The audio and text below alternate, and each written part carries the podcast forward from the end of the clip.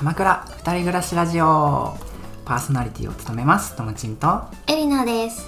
この番組では鎌倉で二人暮らしをする30代の夫婦ともちんとエリナが鎌倉での暮らしを通してパートナーシップや家族のあり方について考えゆるく語り合っていきます。本日は第7回です。よろしくお願いします。よろしくお願いします家の近くの大船フラワーセンターうん。という場所にハスを見に行きまして、うん。えー今年は総統蓮と言われる、うんうん。あのハスの花がうん。背中合わせに1本の茎に2つの花をつけてるっていうものがあってこれはすごい珍しいもので50年から100年に一度起こるっていう風に言われていてそれを見ると幸せになれるとかなれないとか みたいな話をその場にいたおばちゃんとねあのフラワーセンターのスタッフの方が話していたのを聞いたっていう感じです。幸せになったね。あもう完了したあ完了した見たから。ああそっかそっかそっか。そうだね。そうだね、うん。そうだといいなと思います。はい。あーでもそうテレビでも放送されたらしくて今まで私たちが見た中で一番すごい人だった。うーんそうだね。100人ぐらいいたかもね。えうんいやもっともっといるでしょう。そっかうんそっか、うん、そう道も渋滞したりね人すごかったらしいので、はい機会があればハス見に行ってみてください。はいおすすめです。今日は、えっと、雑談会ということでゆるくいつも以上にゆるく話していきたいと思います。はーい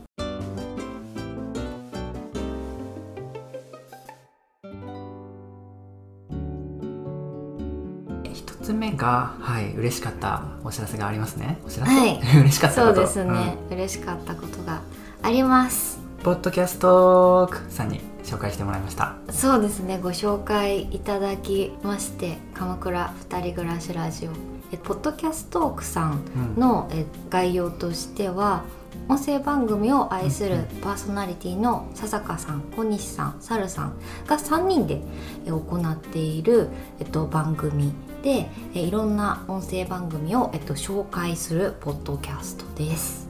でそこで、えっと、第3回かのカップル夫婦がさらに仲良くなる LINE の使い方前編の私たちの番組を紹介してもらいましたねはい紹介していただきました。ありがとうございありがとうございまます。すめっちゃ嬉しかったね。ね嬉しかったね、うん。あんな風にあの第三者からコメントをいただいたっていうのは初めてうんうん。だよね、これまで会社の方だったり、うん。友達だったりっていうのはね LINE だったり直接ね、うんうんコメントもらったけどあんな風にいやいろんなコメントをいただいて、うん。すごいよく聞いてもらっていろんな質問もね、番組の中でいただけて。あそうだねそうだう今までし知り合いからはなんかこうよかったよとかいいねとかなんかもらえたり感想もらえたりとかあったしはあったけれども本当に知らない人からっていうのが初めてなのとやっぱ直接ね声でこうね言ってもらえるのっていいなうん、いいしねポッドキャストならではの交流の仕方うんなのかなっていうのも、そう私たちはポッドキャストを始めてね面白いなって思ったよね。その逆もできるといいのかな？逆っていうのかな？なんかもうオープニングトークでこの前のファラケさん面白かったねとか、うん、そうだね、うん、そういうのもいいと思います。やっぱり自分たちが聞いてるポッドキャストを、と私たちのリスナーの方に紹介するみたいな、うんのもねポッドキャストのこう世界を広げるうんうんことになるのかなと思います。でそのポッドキャストの紹介してもらった中でいくつか質問をいただいたんですけどちょっと答えようと思ったら思いのほか長くなりそうだったのでまた次回お答えしようと思います。そうですね。ちょっと一回やってみたらめちゃくちゃ長くなっちゃったんよねね。こだけで。そこだけで 20分ぐらいになったら。うんなってしまって。そうそう。ちょっとデートの話とかをね、そうそうそうそう。うん、したいなと。いろいろ工夫とかポイントがあるんですよ、そうですね。いや今考えたらめちゃくちゃしてましたよね工夫。うん、そうだね、いやーすごいな自分って思う。自分か。自分自分 そこは。まあ2人でやってたことでもあるけれども、まあ割とプラン考えてたまあそうだね。基本本友達だからねそう。でその、えっと、次回の、うん。えっと、回の中で私たちが行ったデートですごい記憶に残ってるおすすめプランとかも一緒に紹介できたらなと、うん、思っているので東京だったりあとうんまあ横浜とかあと横須賀とかも旅行でいらっしゃる方とかもね、うん。何かの参考になればと思っているので、はい。うん次回も聞いていただければと思います。次回も面白いです。よろしくお願いします。はい、続いては、あまあ、最近の振り返りっていう感じで,、はい。でまあ、ちょっと具体的に言うと、まあ、2人で結構オンラインのイベントに参加したね、そうですね。イベント3つ、うん。うん。まあ、全部僕がこれはツイッターかな、うん。で見つけたものなんだけれども、はい。1つ目が2人会議運営者あったゆかさんに聞く令和型パートナーシップのあり方。うん。2つ目が後悔しないキャリアの描き方やりたいことを純粋に書き出す。あこれは自分たちがつけたのかな？あそうです。まあ、ザコーチさんがあのコーチングのスクールのザコーチさんがやってるイベント。で次も、あのザコーチさんのものでコーチと今年の上半期を振り返ろうプレゼンティブワーク。なんかまあもちろん一人でも全然楽しめるものなんだけどもなんか二人でワーク一緒にやったりとか、うん。やっぱ聞くことで内容的にかなって思って誘ってみたよ、うん。うん。うん まあ、ちょっと一つずつ続説明と感想とか言えたらなと思うんだけどうん。一つ目がそうだね、えー令和型パートナーシップのあり方うん。っていうので、まあ、令和型って言ってるのがあれかな。分かりやすく言うとその親世代自分たちうの,、ん。の昭和世代とやっぱ今だとそういうパートナーシップのあり方って違うよねっていううんうん。そうだね。パートナーシップのあり方もそうだし、まあ、根本的なところから言うと、うん。今って共働きがね、うん。もう割と普通というかオーソドックス、んだけど私たちの親世代はやっぱりお母さんは専業主婦っていうね、お家が多かったからうちもそうだった、うん、そうだよね。そういう意味ではやっぱりそのパートナーシップ夫婦とかのね、うん。関係性も変わってくる、うんうん。でお互いに忙しい中でどういうふうにコミュニケーションをとってうまくやっていくかっていう話、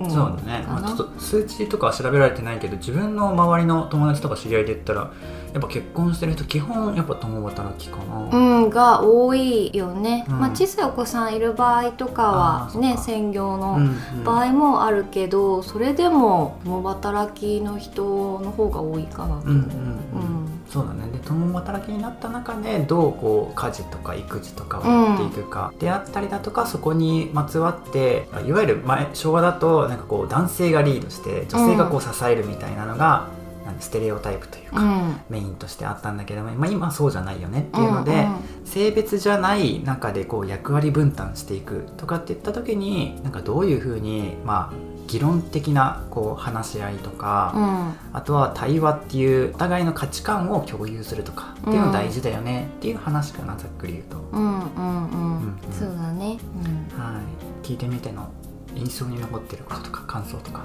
ある？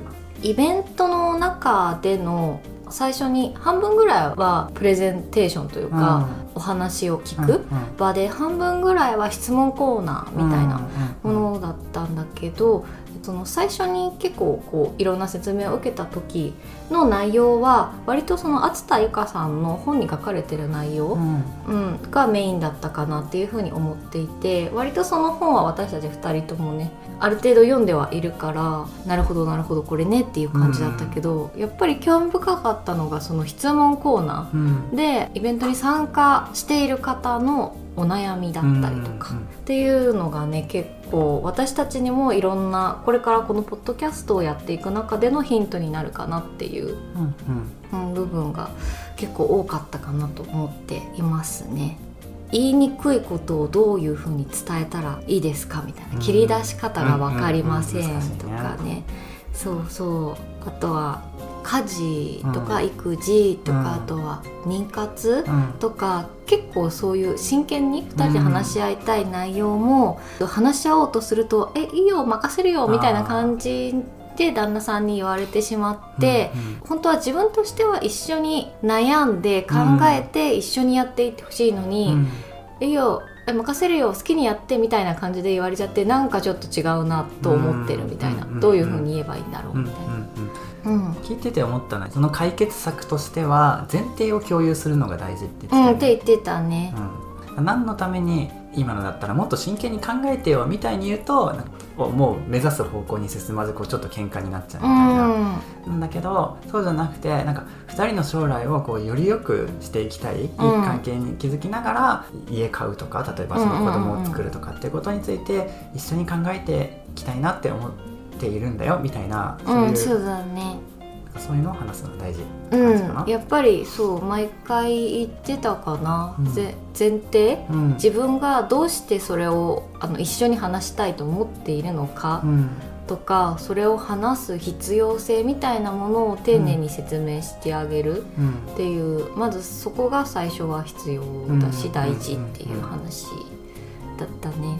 言いたいけど言いにくいこと、うん。うん話しにくい話をする時どういう風に切り出したらいいかっていうともちんさんはこうしたらいいんじゃないかって言ってましたよね。あはい。えっと言いにくいことがある時はこう言うとよくてちょっと言いにくいこと話したいんだけどいいかな？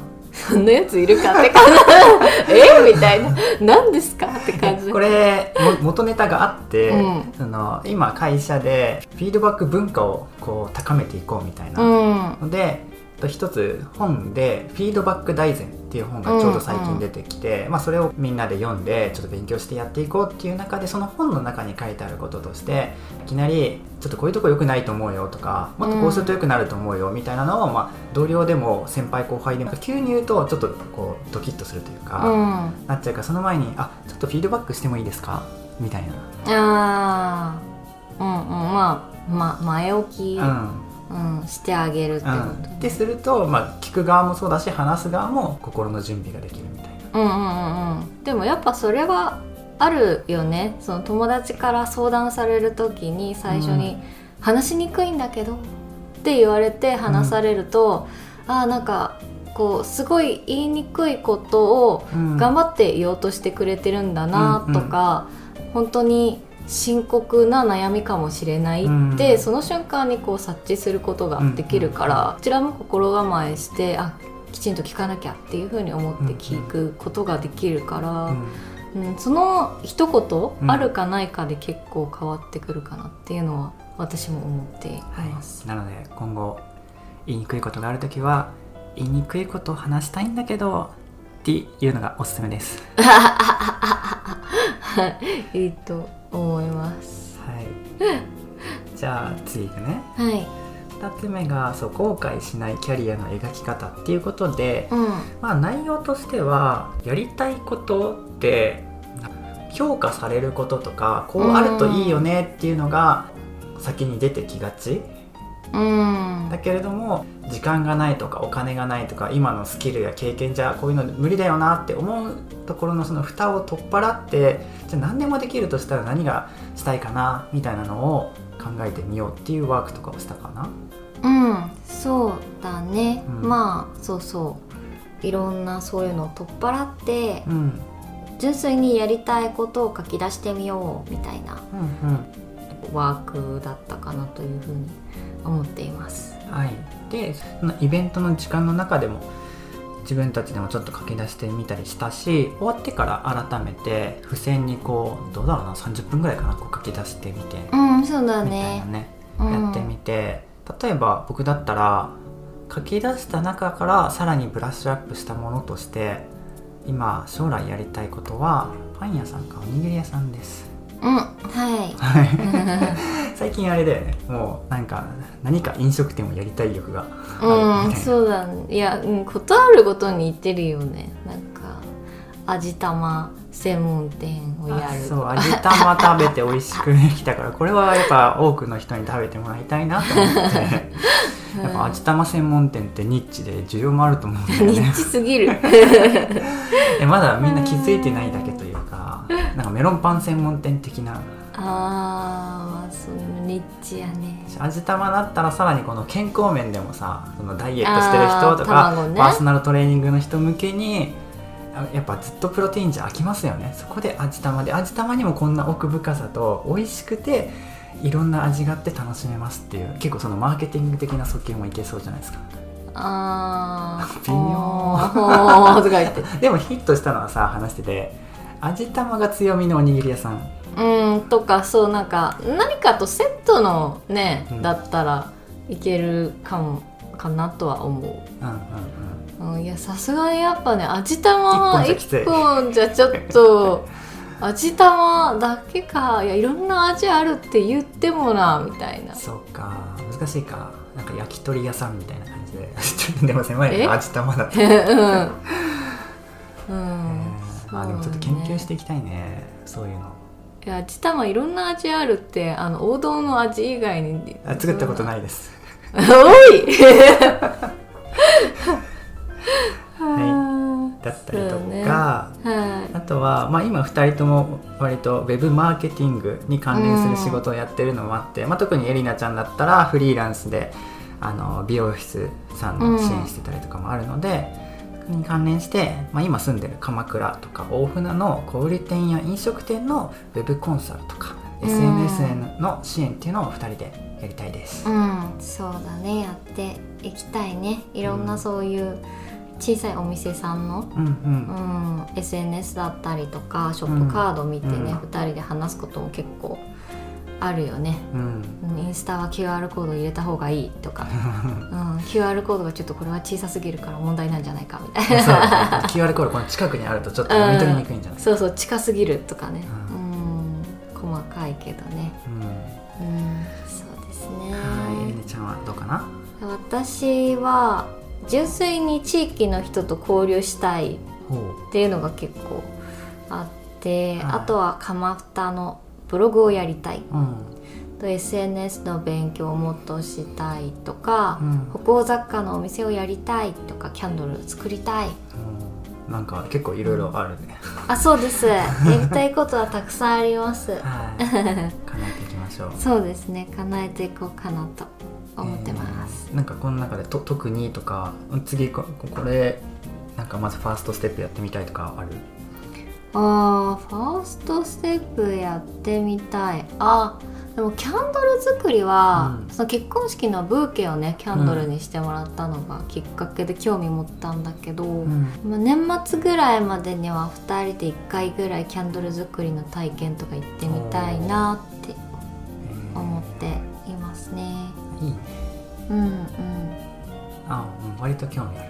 あ本当ですか？じゃあ行きますはい。お願いします。はい聞いてて思い出したの自分は料理教室行きたい、あそうだね。一緒に行きましょう。あ違う？え？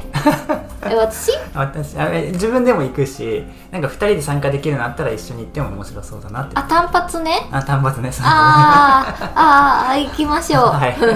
継続はちょっと違う、うん、ちょっと継続はちょっときついわみたいな、オッケーオッケー、うんはい。で3つ目がそう上半期を振り返ろうっていうことで今年の2023年1月から6月どんな風に過ごしたのかなっていうのをうん。振り返るイベントでそのイベントの中だとまずはどんな出来事があったのか書き出してみましょう、うん。でそこに書き出したものに何を感じますか？なんかあこの時嬉しかったなとかあこれ結構イライラしたんだよな悲しかったなとかその時の感情を書き出してみたり、うんうん。また改めて見た時になんか思い浮かぶ言葉とかキーワードを書き出してみたりしてうん。最終的にはまるっとまとめて上半期を表すキーワードっていうのと下半期に送りたいキーワードっていうのを書いていきました。うん。でじゃあちょっとそれを2人のものをちょっと発表しようと思うんですけど私は上半期を表すキーワードがワクワクリラックスあちょうどこの座コーチにのスクールに通ってるみどりんに今そのコーチをしてもらっていてコーチングセッション。うんっていう影響もあってなんだろう自分の大切にしたいものというかもうその時にこうセッションの中で出てきたキーワードでもあるんですけどこれが。まあそもそもなんか自分の中にいろんな自分いるよなっていうのを思ってた時にこうワクワクしたい自分とリラックスしたい自分なんかどちらも大切にしていたのかなとか行きたいなみたいな。うん。まあそうっすね。なんかそんな言葉が出てきました。うん。下半期に送りたいキーワードとしては変われる強さ変わらぬ思い。でいやこれなんだろうな。なんかこれも割と直感的にあこの言葉いいなって思い出したもので元ネタがあってうん。あの「Tales of なんとか」って知ってる？RPG ゲーム。えなんだって？ドラゴンクエストとか、うん。ファイナルファンタジーみたいな感じの RPG ゲームでうん「テイルズ・オブ・デスティニー」とか。あー。あーとか言って。いや存在だけは知ってる。でそんなに知ってる。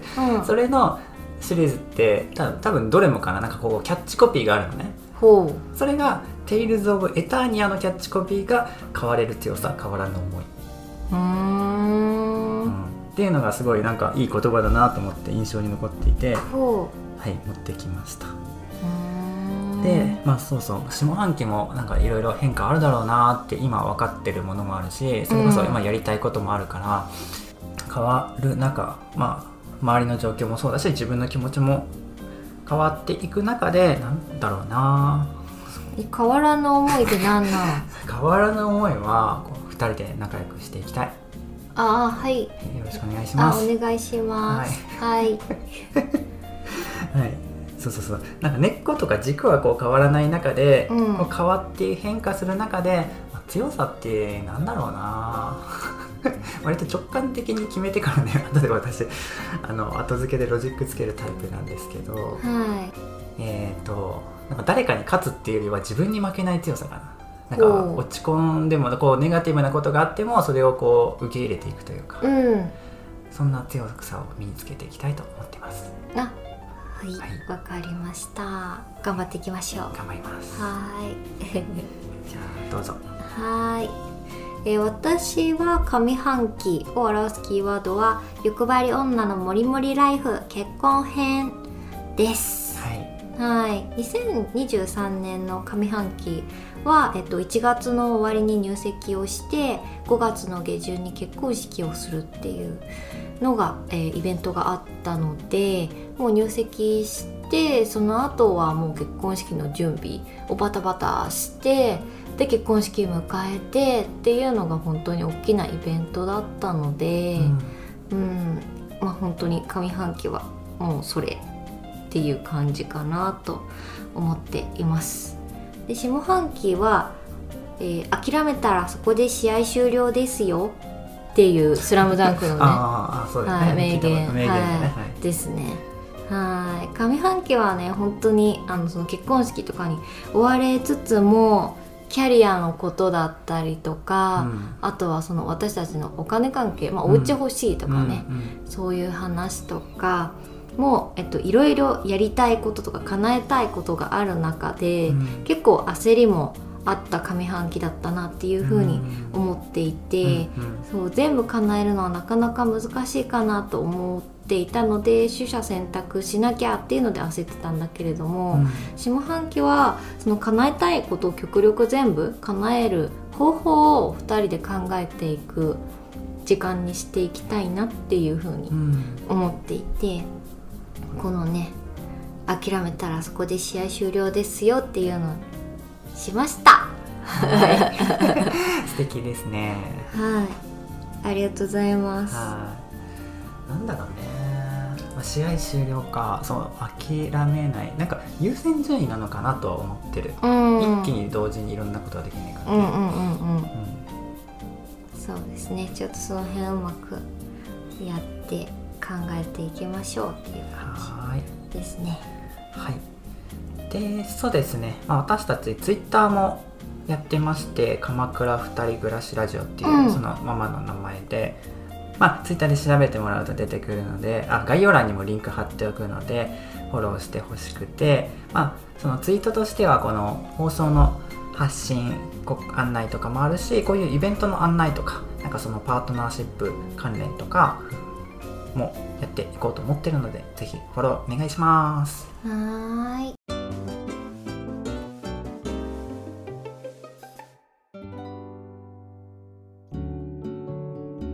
後半はエリナちゃんメインかな？お願いします。はーい。そうですね。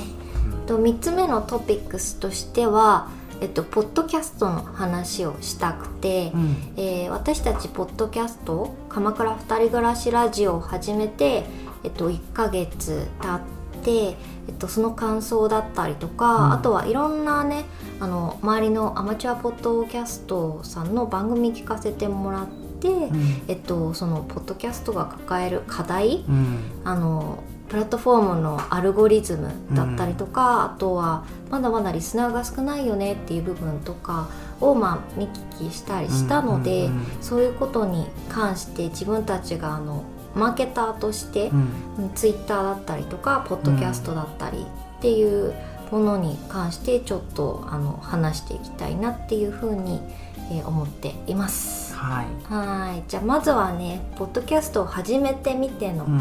感想をちょっとね、うん。うん、言い合おうかなと思っているんですけれども、うん、ともちんさんポッドキャストを始めてみてどうでしたか？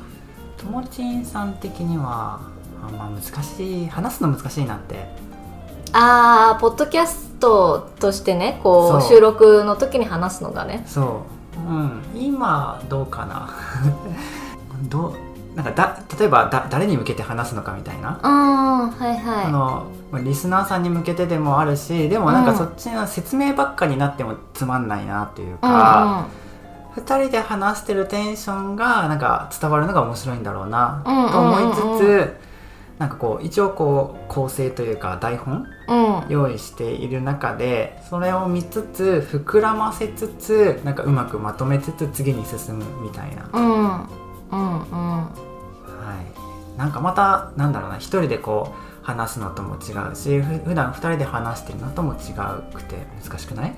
うん。まあそうだね。いやそもそもなんかあの普段話す時も、そんな自分たちのね録音して聞くみたいなのもなかったから、うん。自分がどういう風に喋ってるかとかうん。もあんまり分かってなかった、うん。うんからねこういう風に録音して自分で聞いて編集してってやるとあこんな喋り方してんのかいってね 思うよね。そうね、うん。まあ、やっぱ癖出るよねお互うん、いの、癖出る癖出るで私は思ったのは意外とポッドキャストって音だけ、うん。音声だけだけどそれでもそれなりにやっぱりあのそもそものテーマ考えるところから構成、うん。収録してそれを編集して投稿するまでって、割と手間かかるよなっていうのは感覚としてすごいあって、YouTube とかはね動画だから手間かかるの分かるんだけど。うん。うん。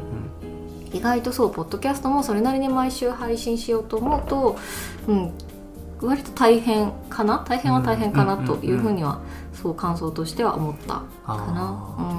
ー。なん。か聞いてて思ったのとしてはあまず今まで聞いてる普段自分たちたくさんいろんな番組聞いてるじゃん、うん、うん人たち改めてすげえなっていう。いやそう。本当にこれを大体みんな、えっと、聞いてる人とか23年、ね、やってらっしゃる番組が多いから、これを普通に毎週毎週続けて23年それだけね続けてるっていうことが、いやすごいことだよなって思う。本当だね。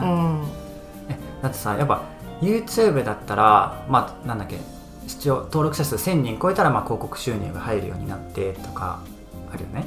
だっけえ1000人だっけ？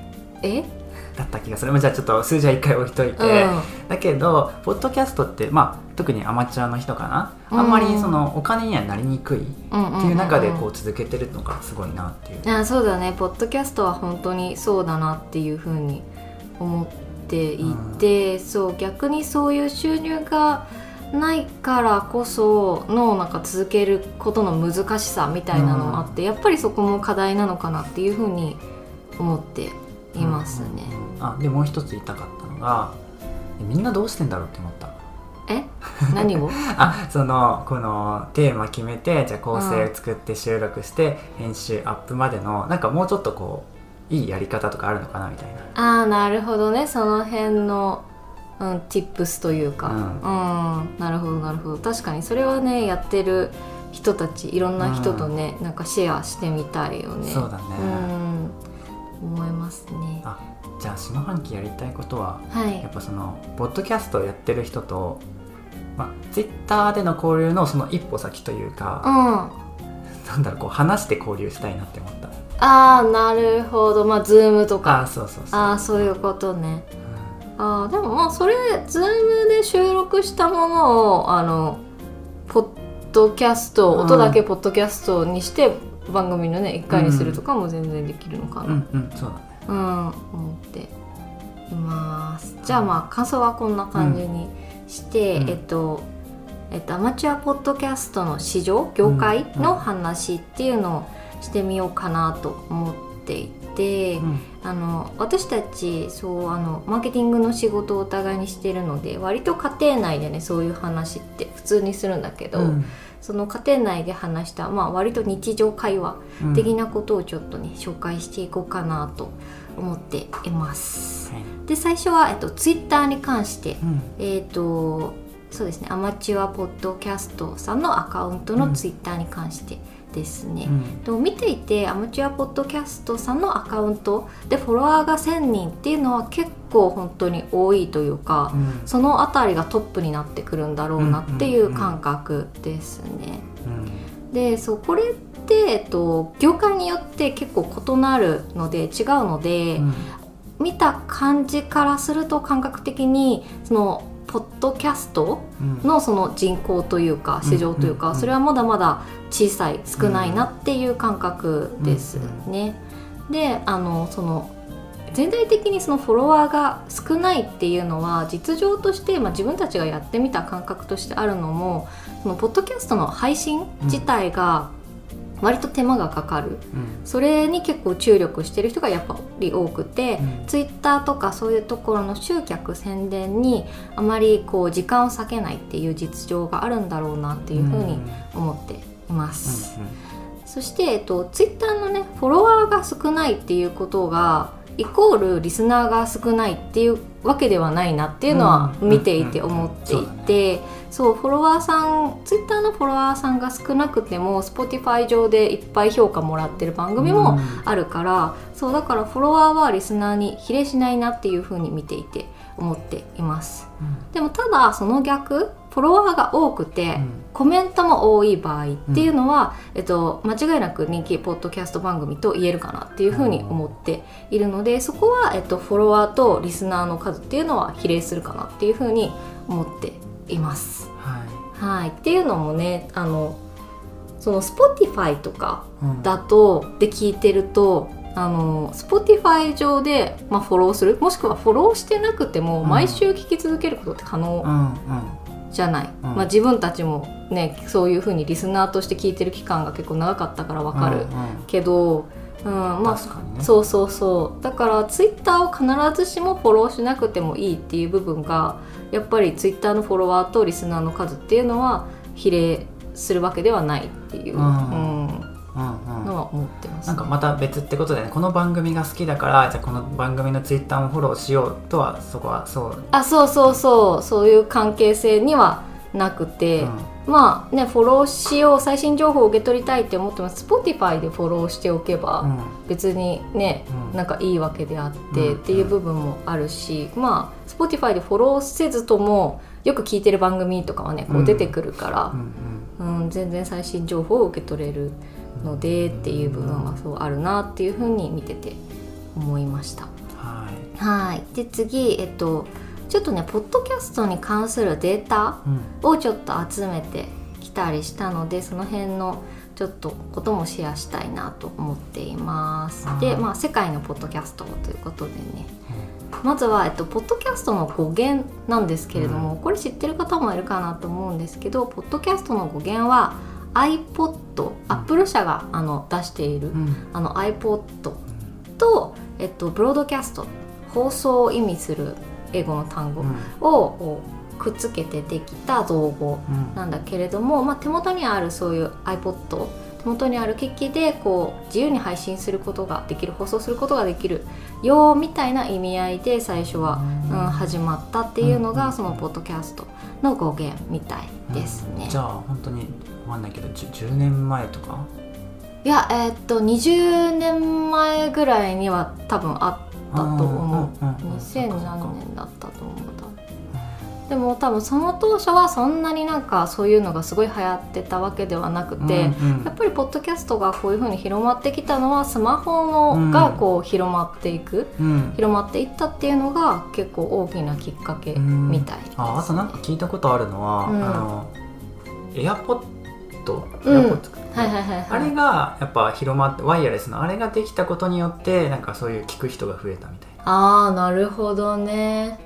あーき気軽にというか。あそうそう歩きながらとか。うん聞けるから。あでもそうだね。結構ポッドキャストってのこういうデータ見てるとやっぱりながらで聞いてる人が多いっていうのはいろんな記事に書かれてるから、やっぱりそういう聞く機器、うん。うん、がやっぱり気軽にいつでもながらで聞けるようなものが普及どんどんしてくるとそういうのの影響というかうん。効果というかうん。うん。うん。もう結構出てくるのかなっていう。そうだね、うん。なんか自分自身のことで言ってもあの例えば北欧暮らしの道具店さんがやってる「はいはい。チャポンと行こう」とかはいつだろうな。これ34年前とかから知って聞いてたりとか、まあ、いくつか聞いてたのはあったんだけれどもなんか一気にバッて増えたのは、まあ、まず古典ラジオなんだけどもうんそれを友達に教えてもらってっていうのも大きいんだけどやっぱそのコロナ禍っていうのもあったのかな。でもそうだと思う。やっぱりコロナっていうのは一つの大きななん、まあ、起爆剤というか、うん。まあ、やっぱりみんながあんまり外に出れないうん。中で、うん、なんか楽しむ。うんエンターテインメント新しいエンターテインメントとして結構広まっていったのかなっていうのとあといろんな今そういう番組さんを見てて思うのはやっぱ23年続けてらっしゃる番組が多いっていうのはちょうどやっぱりそういうコロナの時期になんかできることとして始めた人が多いのかなと見てて感覚的に思う時期とかね見てると。やっぱりそれも一つの大きな影響があった出来事なのかなっていうふうに思いますね。はいはい、でポッドキャストのちょっとデータなんだけれどもポッドキャストリスナーは、えっと、2023年は世界で4.6億人っていうふうに言われていますね。なるほど、これは多いのか少ないのかは、うん、えっと、ちょっとねわかんない。ね。なんとまあ日本の人口の3倍ぐらいいますね。ああなるほどなるほど。そうだねなるほど。YouTube の、えっと、月間アクティブユーザーは20億人っていうふうに言われてます。ざっくりそれの4分の15分の1ぐらいって感じ？まあそうだね。5億人っていうふうに考えるとまあ4分の1ぐらい、うんだから世界的に見るとそうだよね。そういうふうに考えると意外といるのかなっていう感じはするよね。確かに。うんやっぱ世界的には、なんか日本だとやっぱもっと少なそうな、そうそうだね。それは本当にその通り。うん。で、えっと、まずは、えっと、そのポッドキャストで、うん。まあ、一番やっぱ市場が大きいと言われているアメリカのデータを紹介するとアメリカ人の79%がポッドキャストを知っている。うん。アメリカ人の62%がポッドキャストを聞いたことがある。うん。41%が毎月ポッドキャストを聞いている。うん。28%が毎週ポッドキャストを聞いている、っうんていうデータがあってうん。これってポッドキャストを知ってる人が8割います。おうで6割はポッドキャストを聞いたことがあります、4割が毎月。うん。うん3割が毎週はいっていうデータになっていあて、これって3割の人3人に1人が毎週ポッドキャストを聞いてるっていうことだからそれって結構すごいことなんじゃないかなと思っていて4だってそれ毎月でさえ4割の人だからね。う、んうん。うん、それも結構やっぱりそれだけアメリカではポッドキャストがこう浸透していて日常に、うんうんうん、的になものになってるっていうことがわかるよねっていうふうに言っていてあとアメリカで、えっと、ポッドキャストをスマホで聞いてる人が8割。うん。で車運転中に聞いてる人が2割っうん。ていうのもやっぱりスマホで聞いてる人多くて、うん。まあ、車の運転中だったりながらで聞いてる人が多いんだよってことがわかるうん。かなっていうふうに思っています。うん。そしてねあの世界一のポッドキャスターと言われてる人ももちろんアメリカの方なんだけど、うんえっと、結構ねガッチガチのいかつい おおっちゃんなんだけどあのジョー・ローガンさんっていう人がそう超なんか強そうなうん。おっちゃんなんだけどその人が世界一のポッドキャスターと言われていて、うんうんえっと、年収は33億円です。だからねそれだけあの市場アメリカでの市場は大きくてお、ーうんまあ、それだけね広告もすごいこう広告も入ってきてる、うんううんんそういう意味でも注目されている業界。うんですね。でその一方じゃあ日本ってどうなのっていううん話なんだけど、日本だと毎月ポッドキャストを聞いている人っていうのは、えっと、15.7%っていうふうに言われているので2割切ってるんだよね、うん。まあ、15%ぐらい。うん。うん。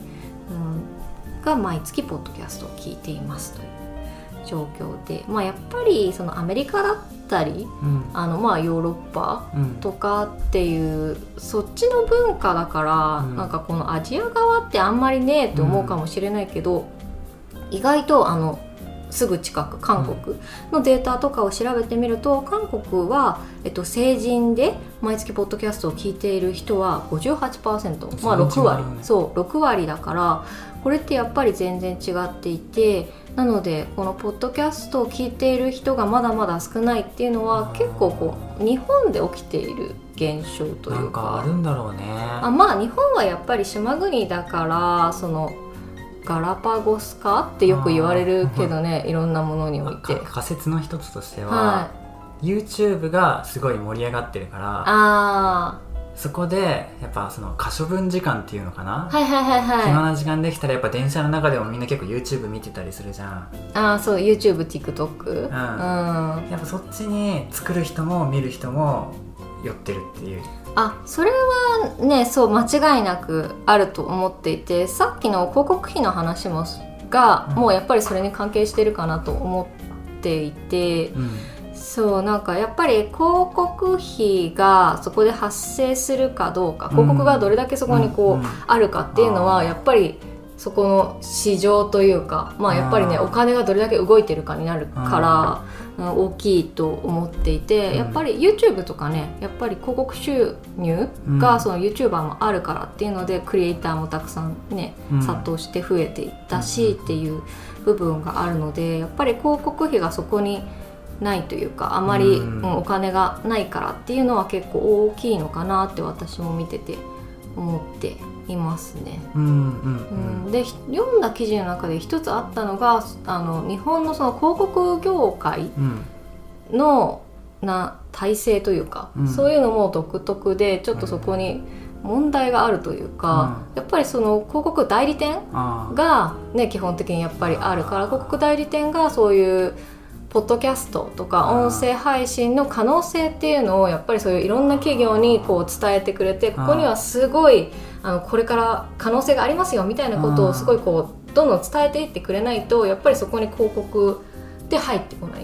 っていうのがあるからそうそうやっぱりそこにもすごいまあ問題というかありそうん、い日や本の広告代理店大手。いやそうそうそうですよ。やっぱりね私たちもねそういうのは気になるというかやっぱね広告とかに大きな金が動いてるところにはやっぱり人も集まる、うんうんうん。うん、よね。とは、ねうん、思っているので。ただまあじゃあここであの私たちができることって何なんだろうっていうのはちょっと考えていきたくて、うんまあ、できることの一つとしては友達にポッドキャストの存在を知らせておすすめのあのポッドキャストとかを教えて、うん。でポッドキャストのファンを増やすっていうことが、まあ、地道なことにはなるけど、うん。まあ、できることの一つかなっていうふうに思っていて、あともう一つできることとしては同じポッドキャストをやっている人たちとつながりを持って、うん。そこで何か、まあ、コラボをしたりとか、うん。イベントをしてちょっとでもポッドキャストを盛り上げられるようなことをするっていうのがうん。もう一つかなっていうふうに思っています。そうだねこれなんかでも2人のなんかミッションみたいなこと話しててねこうポッドキャストの市場を広げていこうって。あそうだね。広げていきたいなっていうことを思っていてであの前から私たちポッドキャスト聞いてはいるから、あの一つそうなんかあのポッドキャストのイベントとしてパートナーポッドキャストの日っていうのがね、うん。あるのは前から知ってて、うん。私これ主催は Spotify とかなのかなって、うん。そういうプラットフォームなのかなって勝手に思っててふとせ5月か。あうん。5月？6月？うんのどちらかにそのパートナーポッドキャストの日ってそういえば何なんだみたいになってうん。調べた時に、あこれってあのファラケのグッドボタンさんが主催っぽいぞみたいなことが、のケイちゃんかな。そうケイちゃんさんが主催っぽいぞってことが分かってえこれってすごくねってなったよね。そううだね。ん、一ポッドキャスターうん。がそういうふうにいくつもの番組をこうまとめて、なんかこの日はこのイベントの日ってやってうんね、こうムーブメントを起こすっていうのが、ああすごいなと思って見ててやっぱりちげえなって思いましたね。そうですね。のグッドボタンさんはファンであり尊敬してますね。いやそうだね。すごいなと思いましたよね。でもやっぱりこういうことが大事なのかなっていうふうに思っています、できることをやっていく、もちろん企業だったらねお金あるからなんか何百万とか何千万とか多かったら何億って使ってイベントやったりとかね、うん。広告出していったりするけど、そうじゃなくてもできることをやってうんうんいってファンを増やそうっていう、うん、活動がすごい大事かなと思っています。はい。はい。で最後に、えっと、自分たちのやっている取り組みうん。みたいなものを簡単にねこんなことやってますっていう話をしていこうかなと思っています。はい。じゃあ一つ目うん。は、えー、ツイッターでポッドキャスト関連のアカウントさんに「いいね」を積極的にしていくこと。任せてください。はい。もうともちんさんがねまあそう割と前からもうツイッターは見るのも割と投稿も結構していて好きだから本当にそこを呼吸するようにというか そうだね、隙間時間できたら開いて、うん、あこの人、まあ、流れてきたの見てあポッドキャストアカウントかなと思ったら、まあ、まああとはプロフィール飛んだりしてみてう、ん。とりあえず「いいね頑張ってるね」みたいな。うんうんうんうん。応援してるよみたいな気持ち そうだね。うんやっていってるね、いやこれあれだよね。逆に自分たちが一番最初にフォローしてもらったのもあれなんだよね。パラケのグッドボタンのけいちゃんさん。あかな。あんたもそうだと思う、うんまだ。だと思う。うんうん。本当にまだあの配信さえもしてなくてアカウントとりあえず作った時にえこの人フォローしてくれた人いるよみたいな感じになってあしかも作って割とほんとすぐだったーから。数時間だっただったよね。だからえ誰だろうって思ったら「パラケさんだぞ!」みたいになって「すごいぞ!」ってなって「いややっぱちげえな」みたいになったよね。すごいなみたいな。そうだねうん。でもやっぱりそういうの大事かなっていうふうに思っていますね、はい。あとツイッターの発信は、えっと、3つに一応自分たちで分けて考えていて、うん。同じポッドキャスター向けさんうん。とあとは自分たちの番組のリスナーさん向け。うん。あとはあの非ポッドキャスト民っていう言ってるんだけど あのポッドキャストのことをあんまり知らない、うん。ポポッドキャストをあの日常的に聞くっていう習慣がない人のことをちょっと非ポッドキャスト民と言っているんですけど、うん。そういう方今々初めて聞いた。いやそういう方々に向けてのうん。発信？っうんていうのを分けて考えていて、うん。ポッドキャストを知らない人とかにも届くような発信で、こういうポッドキャストっていうものがあってみたいな、まあ、機会が良ければ聞いてくださいね的なこううん。流れになるように、うんううん。んそういう風な発信とかもしするようにしてますね。うん。はい。でえっとあとは、えっと、ツイッター以外のことなんだけれども、えっと Spotify で自分たちの最新話を流してる画面録画うん。を撮ってそれぞれの SNS で発信するっていうのを最近やってみていてもともと SNS ツイッターもそうなんだけれども、えっと、自分たちのそれぞれの Facebook うん。とかインスタとかそういうところでも、あのポッドキャストのあの最新話投稿しましたみたいなのはやっているのでそこであの自分たちのそのポッドキャスト一部だけ、ううんん聞けるような感じで投稿うん。するようにしています。うん。うん。まあ、そうだよね。なんかいきなり知らないものをこう聞くってやっぱりハードルが高いっていうのかな。そうそうそうそう。全然知らないところで Spotify にわざわざ飛んでうん。聞き始めてみるって、ハードルが結構高いからハードルをもう下げるっていう意味合いでその一部その場で聞けるようにするっていうのはいいんじゃないかなということで、ね。うん始まった。雰囲気がわかるあそうそうそう。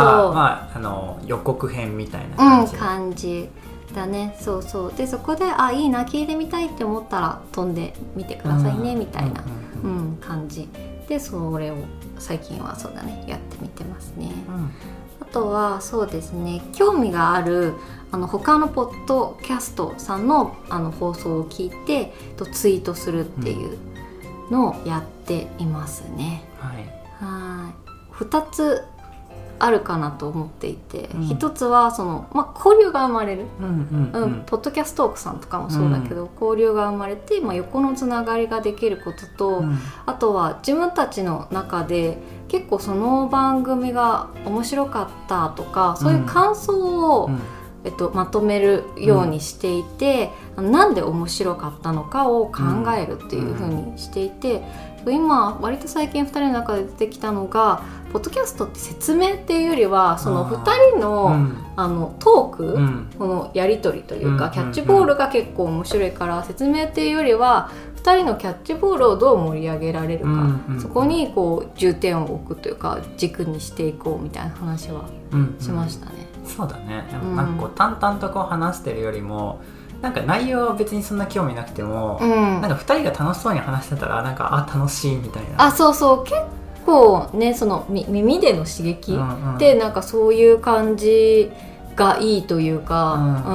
まあながらでやっぱり聞いてる人が多いっていうこともあるから込み入った話というよりは、うん。こうき気軽な気持ちでうん。聞けて、うん。うん。なんとなくなんかあ今日も楽しかったなみたいな気持ちになれる、うん。うん、感じの方がいいのかなとあかっていうのね。目指していくのもそっちだよね、うんなんかポッドキャストも本当にいろんなのがあって、うんうんまあ例えば古典ラジオだとあれって割と集中して聞かないとあそうだねあれこの前あれ今何話してんだろうってなっちうんゃうけど、うんうんなるなるじゃなくてなんかこの何かしながら例えばちょっと途中聞こえなくてもなんかああ楽しかったなみたいな、うんとそうそう思えたりとかそのくらいのまあリフレッシュ、うんとかのねそういう意味合いでも使えるようなものがいいのかなとかって思いながら、うん、そんな話をしたりしてますね。はいあと最後に、えっと、5つ目なんだけれども、うんそのエピソードのタイトルの付け方を工夫するっていうのを最近やっていてこれが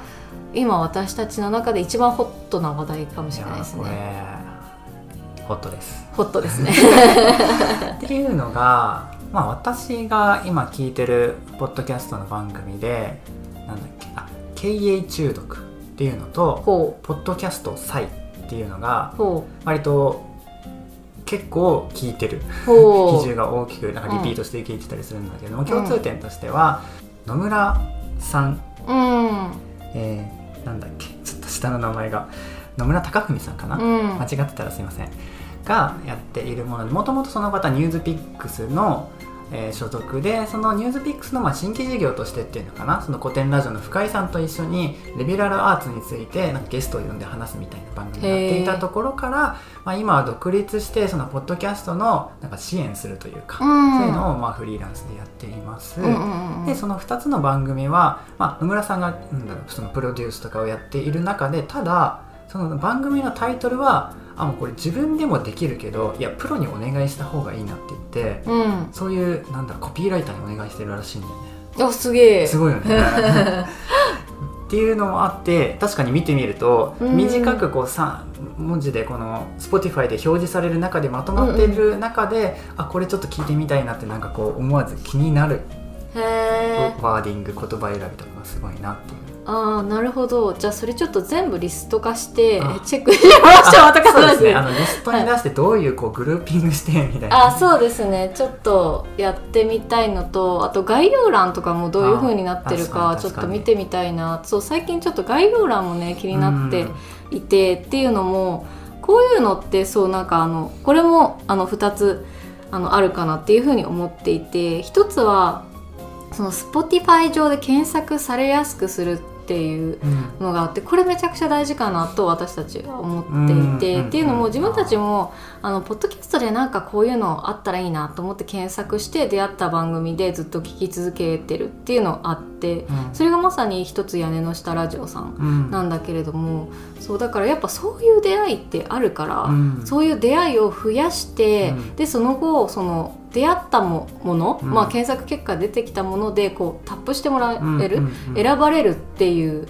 選ばれて聞いてもらってまたあのその他の回も聞いてもらえるような、うんうん。まあ、一リスナーになってもらうっていうそのなんか周周期というか、そういう流れ結構大事かなと思っていてやっぱその一番最初の出会いを作るがそのやっぱり検索で引っかかるだから、だからやっぱりそのタイトルの付け方検索されやすさっていうのはすごい重要かなっていうふうに思っていますね。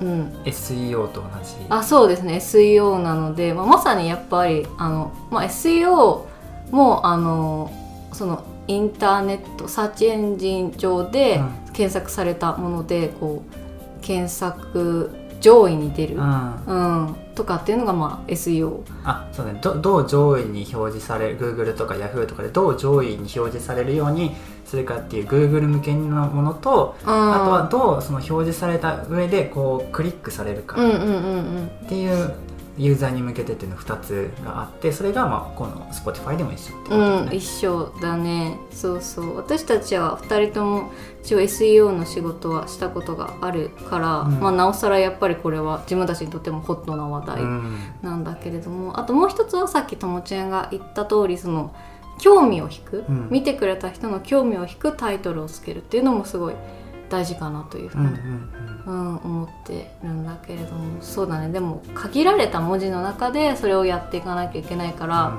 やっぱりそこってこうノウハウがあるかなというふうに思って、私プロです、えへ。まあ、一応その仕事でそのランディングページの、まあ、キャッチコピーであったりだとかその見出しの文章を考えるセールスライティングとか、うんそうだね。やってますもんねやってたね。はい。いやこれはねちょっと皆さんも、うん、タイトルは特に本当に工夫してちょっとやってみてもらえると、うん違うかなっていうふうにうん思いますね。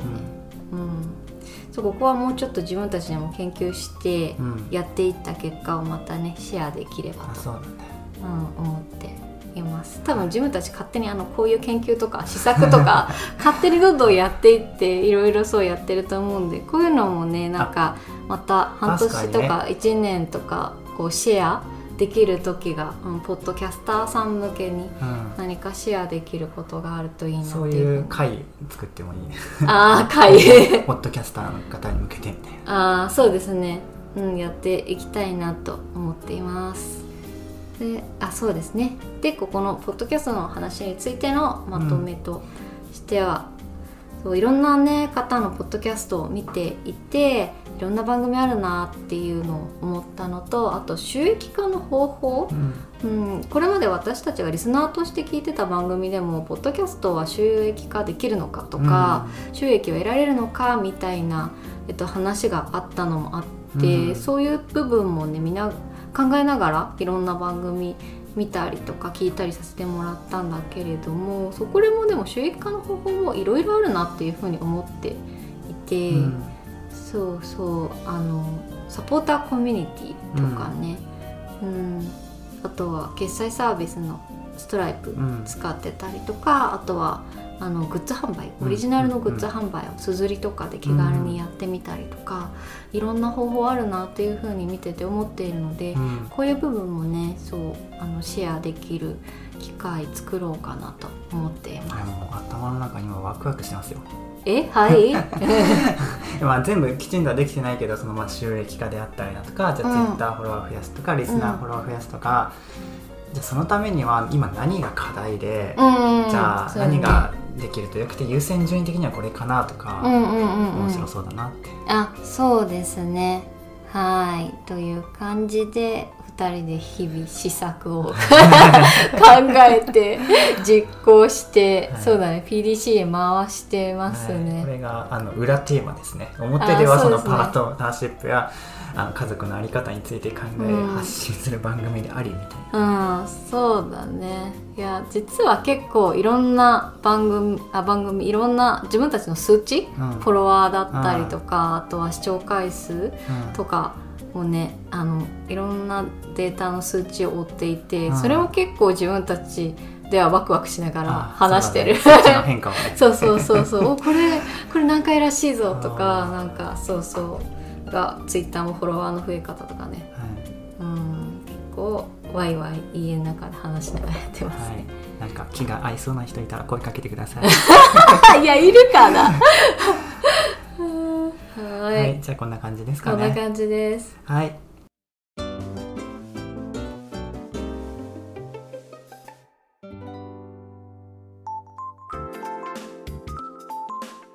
次回は LINE の使い方先ほど話したところでですねあのポッドキャスト奥さんにもらった質問に答えたりとかあとその、まあ、でおすすめのデートスポットかなそれに関連して、うんうんっていうところとかなんかそのデートのプランの立て方とかちょっと話してみましょうか。そうですね。あいただいた質問としてはえっとそのノート機能、うん。ノート機能っていうのをすごい私たちは紹介してたんだけれどもうん。ノートっていうのはブログのノートですか？LINE のノートですか？っていう質問とうん。あとデートの日の日記は悪いことも書くんですか？毎回のデートで書いてるんですか？うん。っていうのとあと最後にデートのスケジュールを立てるのは誰の役割ですか？っていう質問うん。うん、でしたね。これらについてお答えするのとプラスで自分たちが付け加えたい情報をね、えーお届けしたいなって思ってます。はい。はい。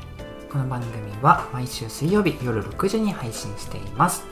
チャンネルのフォローや Spotify の評価概要欄の Google フォームや Twitter から感想や2人への質問をもらえると嬉しいです。ハッシュタグはかまふたでお願いします。皆さんと交流できるのを楽しみにしています。それではまた来週。バイバイ